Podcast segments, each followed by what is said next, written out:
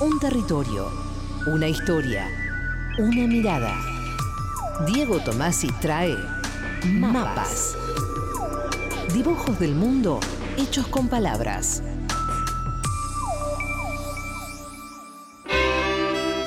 Diego Tomasi, ¿cómo estás? ¿Qué tal? Buenas tardes, ¿cómo andan? Bien, ¿cómo Bien, estás vos? con ganas de irnos al mágico mundo de los A libros. cualquier otro lado, ¿no? Por favor, llévanos al más allá. Bueno, no tan lejos en realidad porque vamos a ir a Chile. Ajá. Que entre paréntesis tampoco es que esté todo tan bien entre No, nosotros y no, Chile ahora mismo, pero no. bueno. Eh, el sábado se cumplieron en Chile 48 años del golpe de Estado a Salvador Allende. Y quiero hablarles de Roberto Bolaño, un escritor chileno que cambió la literatura latinoamericana y en particular en relación con el horror chileno. Bolaño nació en 1953 en Santiago de Chile. A los 15 años se fue a vivir a México. Volvió brevemente en 1973 con el objetivo de ver el- de cerca el devenir del socialismo Claro. gobernante, pero llegó el golpe de Pinochet. Claro. sí. Bolaño fue detenido en un colectivo cuando iba a visitar a un amigo. Entre los policías que debían custodiarlo había un viejo compañero de escuela. Y así se salvó, así logró que lo Mirá vos. liberaran. Ah, mirá. Volvió a irse, se fue a Y México, sí, no Hizo daba bien, para ¿eh? quedarse. sí. Hizo bien. pudo irse y no volvió a su país hasta 25 años después. Los últimos años de su vida los pasó en Barcelona, donde se quedó porque ahí vivía su madre, que estaba enferma, y Bolaño mismo se enfermó y murió de cáncer a los 50 años. Este, con esta voz, era Roberto Bolaño. Yo creo que todos los escritores, incluso los más mediocres, los más falsos, los, peores escritores del mundo, han sentido eh, durante un segundo la sombra de ese éxtasis. Sin duda el éxtasis no lo han sentido, el éxtasis tal cual quema. Y alguien que lo siente durante un segundo y luego retorna a su mediocridad existencial, es evidente que no se ha metido en el éxtasis, porque el éxtasis es terrible. Es abrir los ojos ante algo difícil de nombrar y difícil de soportar. Tenía ganas hoy de pensar Chile a partir de dos novelas en particular de Roberto Bolaño. La primera se llama Estrella Distante. Es un libro en el que están todos esos temas que al tipo le, le interesaban, que es la poesía, cómo surgen nuevos poetas, cómo se constituye lo nuevo en la literatura, pero también, claro, cómo narrar el horror, cómo narrar una dictadura sangrienta. Hay también algunas ideas geniales, como una disputa ridícula a muerte entre dos talleres literarios, conducidos por dos tipos que son amigos entre ellos. Hay dobles o triples identidades, como en más de un libro de Bolaño, y hay personajes que son parte de la historia viva de la literatura escrita en español. Ahí están, por ejemplo, las mellizas Garmendia, que son las poetas desaparecidas, o Carlos Bider, un poeta asesino, cómplice de la dictadura de Pinochet, que al mismo tiempo que hace eso es capaz de escribir un poema en el aire con el humo de un avión. Le pedí a Mónica Maristain, biógrafa y amiga de Bolaño, que nos contara un poco más sobre cómo es Chile en la obra del autor chileno y cómo es en particular en Estrella Distante, y esto dijo. Yo diría que Chile más que nada es un terreno imaginario. Creo que toda su obra es un terreno imaginario de la literatura. Aparece, por supuesto, Chile, pero aparece también México, aparece Argentina en el gaucho insufrible. Todo su recuerdo y su nostalgia y su futuro, por supuesto, su futuro literario, pertenece a la literatura y la literatura en función de Latinoamérica. Recuerda mucho a la dictadura pinochetista, hace algunos manejos imaginarios en torno a ella y toma como cierta decepción en su generación a propósito de no haber derrotado a la, a la dictadura y sobre todo denuncia a los cómplices.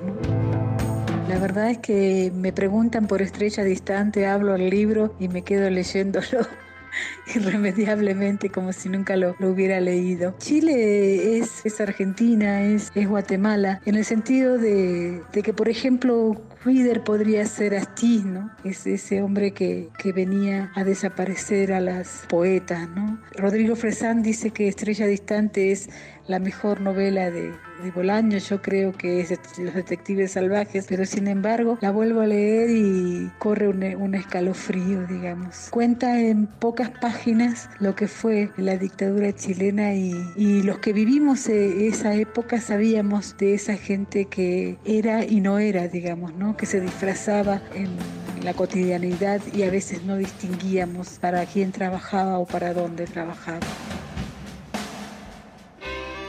La otra novela de Roberto Bolaño que me gustaría mencionar hoy se llama Nocturno de Chile, es menos conocida que Estrella Distante. Es un libro que iba a llamarse Tormenta de Mierda, pero que por recomendación de dos amigos, Jorge Herralde, el editor, y el escritor mexicano Juan Villoro, tuvo el nombre que tuvo. En esta novela está esta sensación de que siempre en Bolaño un libro es el desprendimiento de otro libro, o el germen de otro.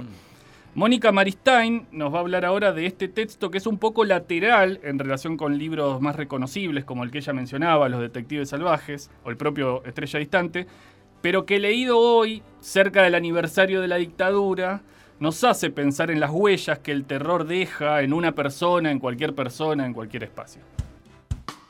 Nocturno de Chile es, me parece, un apéndice de los detectives salvajes, escribe de forma diferente, escribe con el yo, instituye lo que luego va a ser este, identificada como una tormenta de mierda. Es escalofriante esta novela. Hay un Chile que más bien es un Chile ansiado, un Chile casi soñado y también un Chile nostalgioso, me parece, ¿no? ¿Qué es la patria para usted?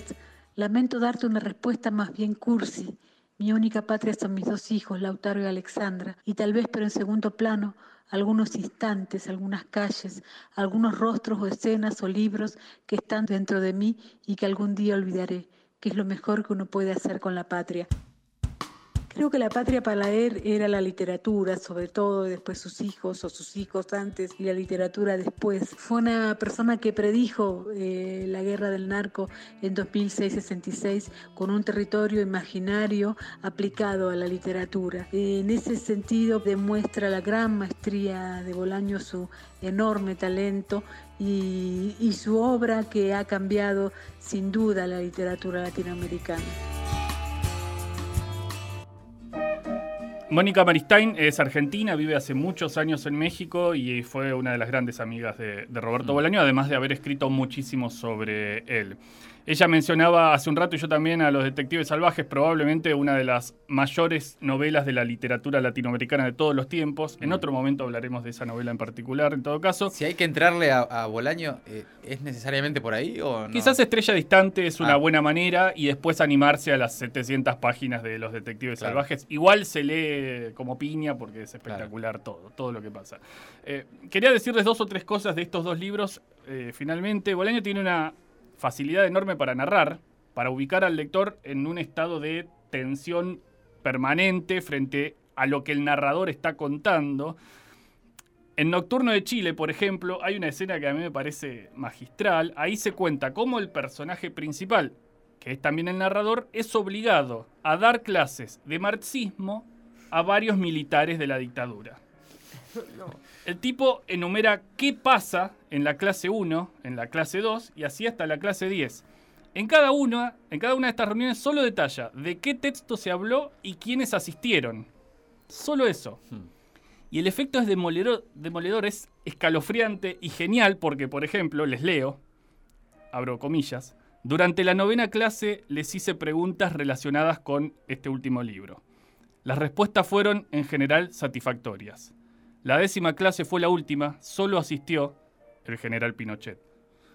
Uf, sí, corre un escalofrío. Sí, claro, claro. En la página 21 de Estrella Distante, la otra novela de las que les hablé hoy, de repente el narrador anuncia, a partir de aquí mi relato se nutrirá básicamente de conjeturas. Y cuenta un asesinato múltiple en los comienzos de la dictadura de Pinochet y todo como si nada, como si fuera fácil. Es un libro tan oscuro como emotivo, Estrella Distante, y en una de las páginas finales escribe, ¿Cómo he llegado hasta aquí? pensé. ¿Cuántas calles he tenido que caminar para llegar hasta esta calle?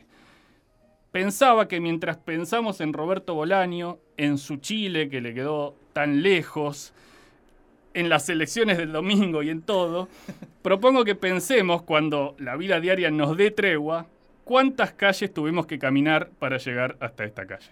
Diego Tomasi, mapas en maldita suerte, hoy Chile y Roberto Bolaño. Nos merecemos bellos milagros y ocurrirán. Maldita suerte.